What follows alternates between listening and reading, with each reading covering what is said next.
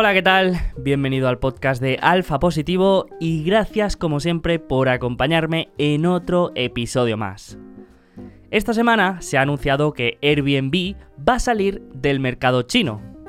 Según fuentes cercanas a la compañía, esta semana se va a anunciar de manera oficial que la empresa va a eliminar de la plataforma la oferta de alojamientos y experiencias a partir de este verano. Existen varias razones que pueden haber llevado a tomar esta decisión y podemos hablar de las implicaciones que esto puede tener para la empresa y para los inversores. Pero lo curioso aquí es que Airbnb no es la primera en dejar este mercado. De hecho, se une a una gran lista de empresas americanas como Facebook, Google, Uber o LinkedIn que han fracasado en su intento de expansión en este país. Así que la pregunta interesante aquí es el por qué tantas empresas americanas fracasan en sus intentos de expansión en China. ¿Qué hay detrás de este mercado que lo hace tan difícil? Bueno, pues en el episodio de esta semana voy a intentar dar respuesta a estas cuestiones. Pero antes de empezar, como siempre, permíteme comentar un breve mensaje de nuestro patrocinador principal, que estoy seguro que ya conoces, la aplicación Quarter. Si la conoces, seguro que ya estás disfrutando de todo lo que puedes encontrar dentro y ya forma parte de tu proceso de inversión. Y si no la conoces, te recomiendo que le des una oportunidad y la descargues en tu móvil. ¿Que por qué te digo esto? Pues porque con la aplicación Quarter tendrás acceso a las presentaciones y llamadas con los accionistas de cualquier empresa que se encuentre en los mayores mercados cotizados del mundo. Y lo mejor de todo es que es 100% gratuita. Así que no hay excusas, descárgate la app y empieza a escuchar las últimas conference call de empresas como Zoom, Nvidia o Alibaba. Y ahora ya sí, empezamos.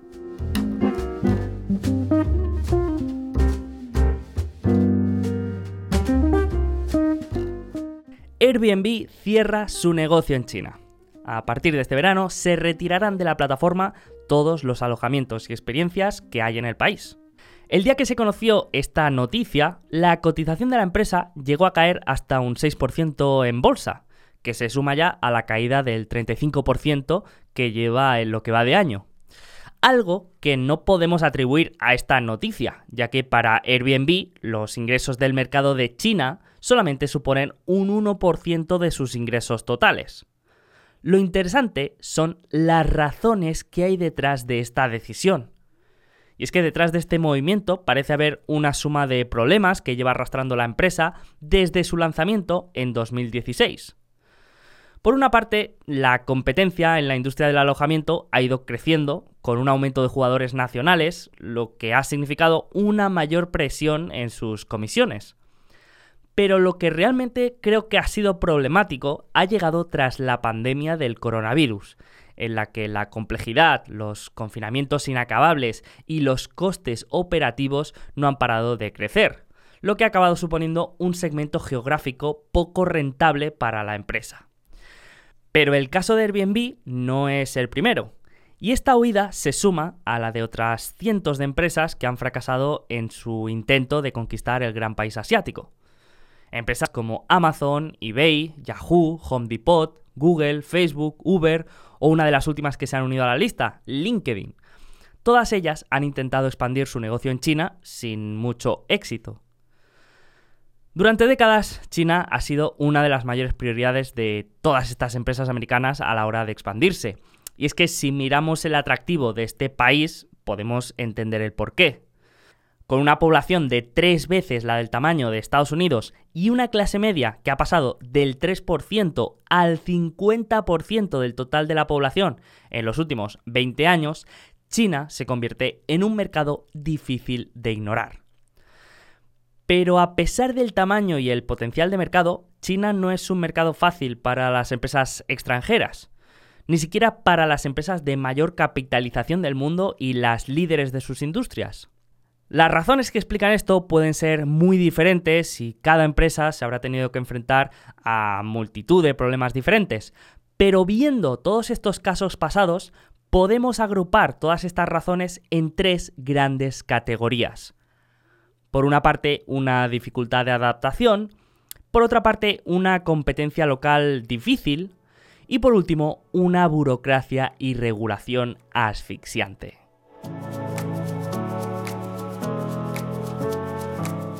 Dificultad de adaptación.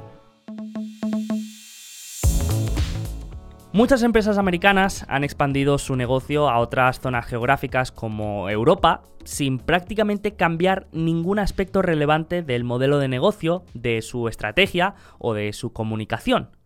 Sin embargo, cuando hablamos de Asia y de China en concreto, ahí la situación es diferente y la barrera cultural supone un factor muy importante. Un factor que algunas empresas lo han tenido que aprender por las malas. Best Buy, por ejemplo, que sería para los que viven en España el media market americano, entró en 2006 al mercado chino y desde el principio tuvo dificultades porque los consumidores chinos no estaban dispuestos a pagar una prima por productos electrónicos que fueran de marca. A menudo los competidores locales podían conseguir productos similares o directamente falsificados a un precio mucho más bajo, por lo que Best Buy tenía problemas para mantener una oferta competitiva. Esta empresa también cometió el error de traer su concepto de grandes almacenes suburbanos, que también funciona en Estados Unidos, al mercado chino. Y es que mientras que en Norteamérica la tendencia de la gente es a moverse a zonas suburbanas conforme van ganando poder adquisitivo, en China es todo lo contrario. Y conforme se va ganando poder adquisitivo, la gente tiende a moverse al centro de las ciudades, lejos de las ubicaciones de estos grandes almacenes y en muchos casos inaccesibles debido a las congestiones de tráfico que, hay en esas ciudades. Otra empresa que cometió un error similar fue Home Depot, que trasladó su concepto de gran almacén suburbano a las periferias de las ciudades chinas. El resultado también fue bastante negativo y tras seis años de prueba y error, la gran empresa de materiales de mejora del hogar tuvo que cerrar sus operaciones y despedir a todos sus trabajadores. Además, Home Depot también sufrió en primera persona este desajuste cultural entre Occidente y China. Por ejemplo, mientras que el do it yourself en Occidente es como un hobby y que muchas personas con gran poder adquisitivo están encantadas de hacer, en China eso no está tan bien visto. Y cuando alguien realiza alguna reforma en su casa o actividad manual, se puede percibir como alguien que no puede permitirse que lo haga otra persona. Además, como la mano de obra es tan barata en el país, el ciudadano chino siempre prefiere que otra persona haga el trabajo, por lo que comprar tus propios materiales no tiene mucho sentido. La competencia local. Otro error que cometen muchas empresas americanas al entrar en el mercado chino es el de subestimar a la competencia local. Muchos creen que las empresas chinas son inferiores en cuanto a capacidad estratégica, en gestión organizativa, en ventas o, en marketing. Y de hecho, cuando las empresas occidentales empezaron a entrar en el mercado chino hace casi 30 años, esto era así en la mayoría de casos. Pero con el tiempo ha ido cambiando. Las marcas chinas han ido evolucionando gradualmente y han ido desarrollando estrategias de ventas y marketing bastante más sólidas. A medida que China se ha transformado de una economía basada en la fabricación a otra mucho más enfocada en los servicios, las empresas chinas también se están volviendo más competitivas en cuanto a la calidad del producto, la innovación y la marca. Por eso, aunque en algunas ocasiones tengamos asociadas las empresas chinas a copias baratas de las versiones occidentales, en la mayoría de casos resulta muy complicado competir con ellas, sobre todo en su terreno. Y esto se debe a esta evolución en su cultura empresarial y también a un mayor conocimiento de su mercado. Un claro ejemplo es el de Alibaba, que aunque para algunos pueda parecer la hermana pequeña de Amazon, en los últimos 12 meses ha generado casi el doble de ingresos que Amazon. Otro ejemplo es el de Baidu, que tiene una mayor cuota de mercado de búsquedas en China que Google en Estados Unidos.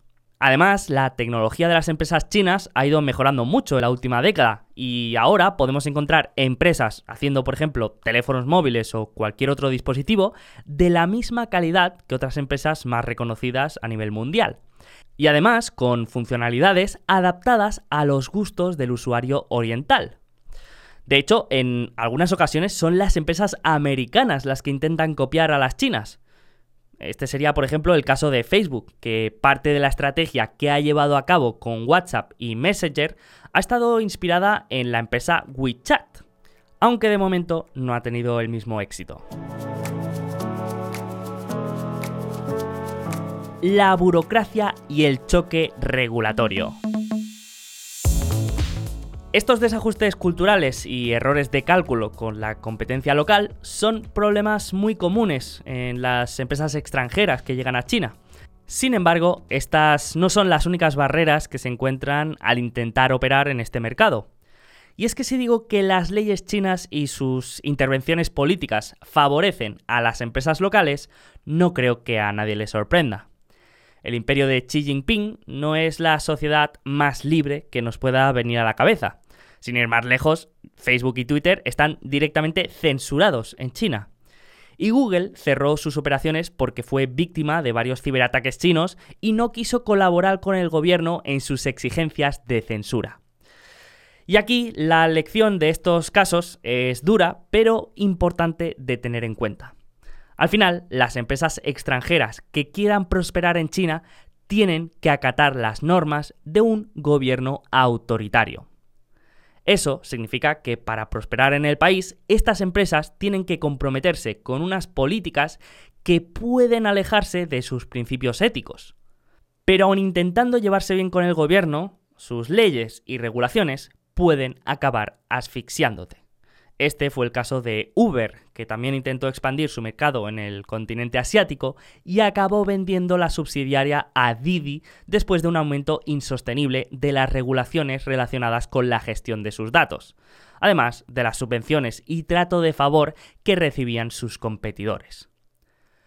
Desde la salida de Uber, el gobierno chino ha aumentado su control sobre la industria tecnológica, y esto ha expulsado a más empresas estadounidenses del país como Yahoo, LinkedIn y ahora recientemente Airbnb. Tanto Yahoo como LinkedIn anunciaron su retirada en 2021 y fueron bastante claras sobre el motivo de su decisión. Yahoo citó su compromiso con un Internet libre y abierto mientras que LinkedIn dijo que su decisión se debió a un entorno operativo considerablemente más difícil y a unos requisitos regulatorios muy altos. Si a esto le sumamos las tensiones geopolíticas entre Estados Unidos y China, es probable que las empresas que gestionan datos, que en China son considerados casi como una preocupación de seguridad nacional, sigan enfrentándose a obstáculos regulatorios. Pero fuera de la tecnología, China sigue suponiendo una gran oportunidad para muchas empresas estadounidenses. Para 2027 se espera que la clase media del país alcance los 1.200 millones de personas, que sería una cuarta parte del total mundial. Por eso, a pesar de todas estas barreras, muchas empresas siguen intentando esta aventura. De hecho, hay muchas que sí que han conseguido tener éxito en el país y a día de hoy operan con total normalidad. Empresas como Apple, como Tesla, Disney, con parque de atracciones incluido, o Nike, siguen vendiendo sus productos en la sociedad china. Muchas de ellas con un gran peso en su cuenta de resultados. En Nike, sin ir más lejos, las ventas de China suponen un 18% de su total de ingresos.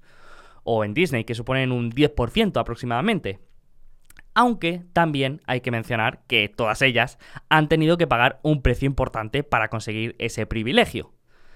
Hace unos meses, Apple, por ejemplo, firmó un contrato de 275 mil millones de dólares por el que se comprometía a invertir de manera agresiva en centros de investigación y desarrollo y proyectos de energía renovable en el país. También se comprometió a utilizar más componentes de proveedores chinos en sus dispositivos, a firmar acuerdos con empresas de software chinas, a colaborar con universidades del país y a invertir directamente en otras empresas tecnológicas. todo a cambio de importantes exenciones legales y de un trato de favor que le permita operar en el país con normalidad.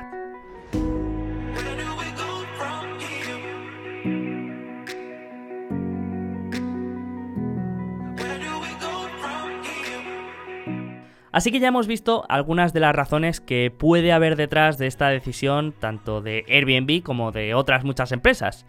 Y como vemos, no se engaña a nadie cuando se dice que el mercado chino es muy complicado. No solamente para los inversores, sino también, como vemos, para las empresas. Y esto yo creo que nos tiene que ayudar a ser más críticos, sobre todo cuando una empresa nos dice que tiene intención de expandirse al mercado asiático o cuando se hacen proyecciones muy optimistas con el crecimiento de una empresa en China, porque como ya hemos visto, por muy bien que funcione este modelo de negocio en otros mercados, China es otra historia.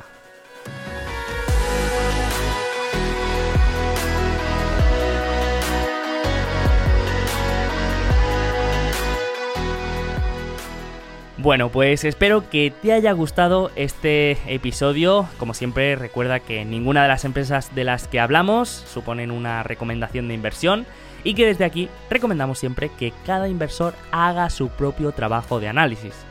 Y si quieres aprender a invertir y a analizar empresas, recuerda que tienes un curso gratuito de 40 días en el que te explico las metodologías y aprendizajes de los mejores inversores de la historia todo en alfapositivo.com barra empieza.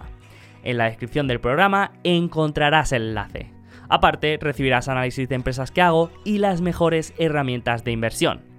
Así que nada más, muchas gracias por estar ahí y que tengas una rentable y feliz semana.